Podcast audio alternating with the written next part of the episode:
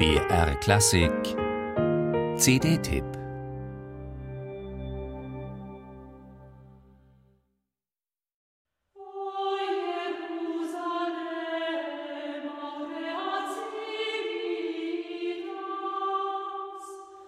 Im Hildegard von Bingen Online-Shop kann man Produkte der Hildegard Heilkunde, Naturkosmetik, Bücher und CDs erwerben. Es gibt auf der Seite einen Kalender mit Aderlassterminen und Rezepte aus Hildegards Kräuterküche. Außerdem werden wir darüber belehrt, dass sie auch die Musik als Heilmittel verstanden hat. Wohltuend weit entfernt von derlei Heilsversprechen nähert sich das tschechische Tipotina Ensemble der Musik Hildegards auf seiner neuen CD mit dem vielsagenden Titel Ego sum Homo, ich bin ein Mensch. Denn, schreibt die Leiterin des Vokalensembles, Barbara Kapatkova, Ihr seien beide Facetten in der Persönlichkeit Hildegards wichtig. Die Heilige und Mystikerin ebenso wie die politisch weitsichtige und strategisch denkende Äbtissin.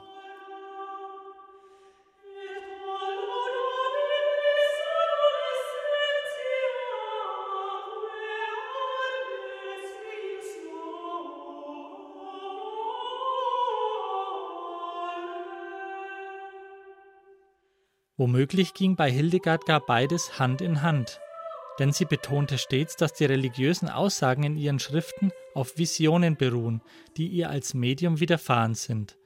Nicht sie ist die Autorin, sondern Gott durch sie. Damit hat sie geschickt das weibliche Predigtverbot der Bibel umgangen. Konnte sie doch als Äbtissin das Wort des Paulus nicht einfach ignorieren, dass die Frau in der Gemeindeversammlung schweigen soll.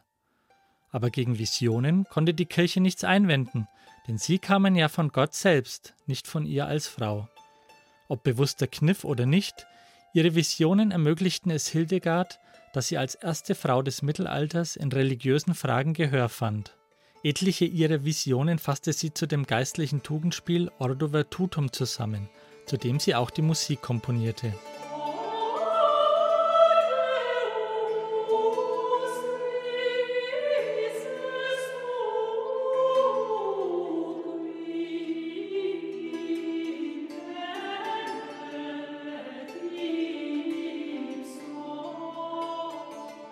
Die meisten der eingesungenen Stücke sind liturgische Kompositionen, die Hildegard speziell für den Gottesdienst ihres neu gegründeten Frauenklosters auf dem Ruppertsberg schrieb.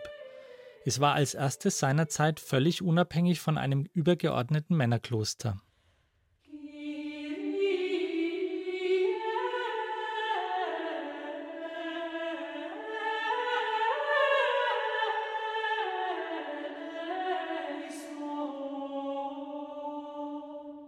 Das Tiburtiner Ensemble besteht aus einer Riege erstklassiger Stimmen, die perfekt verschmelzen und im Gesamtklang aufgehen, auch wenn einige der Sängerinnen wie etwa Hanna Blaschikowa sonst als Solistinnen auf den internationalen Bühnen gefeiert werden.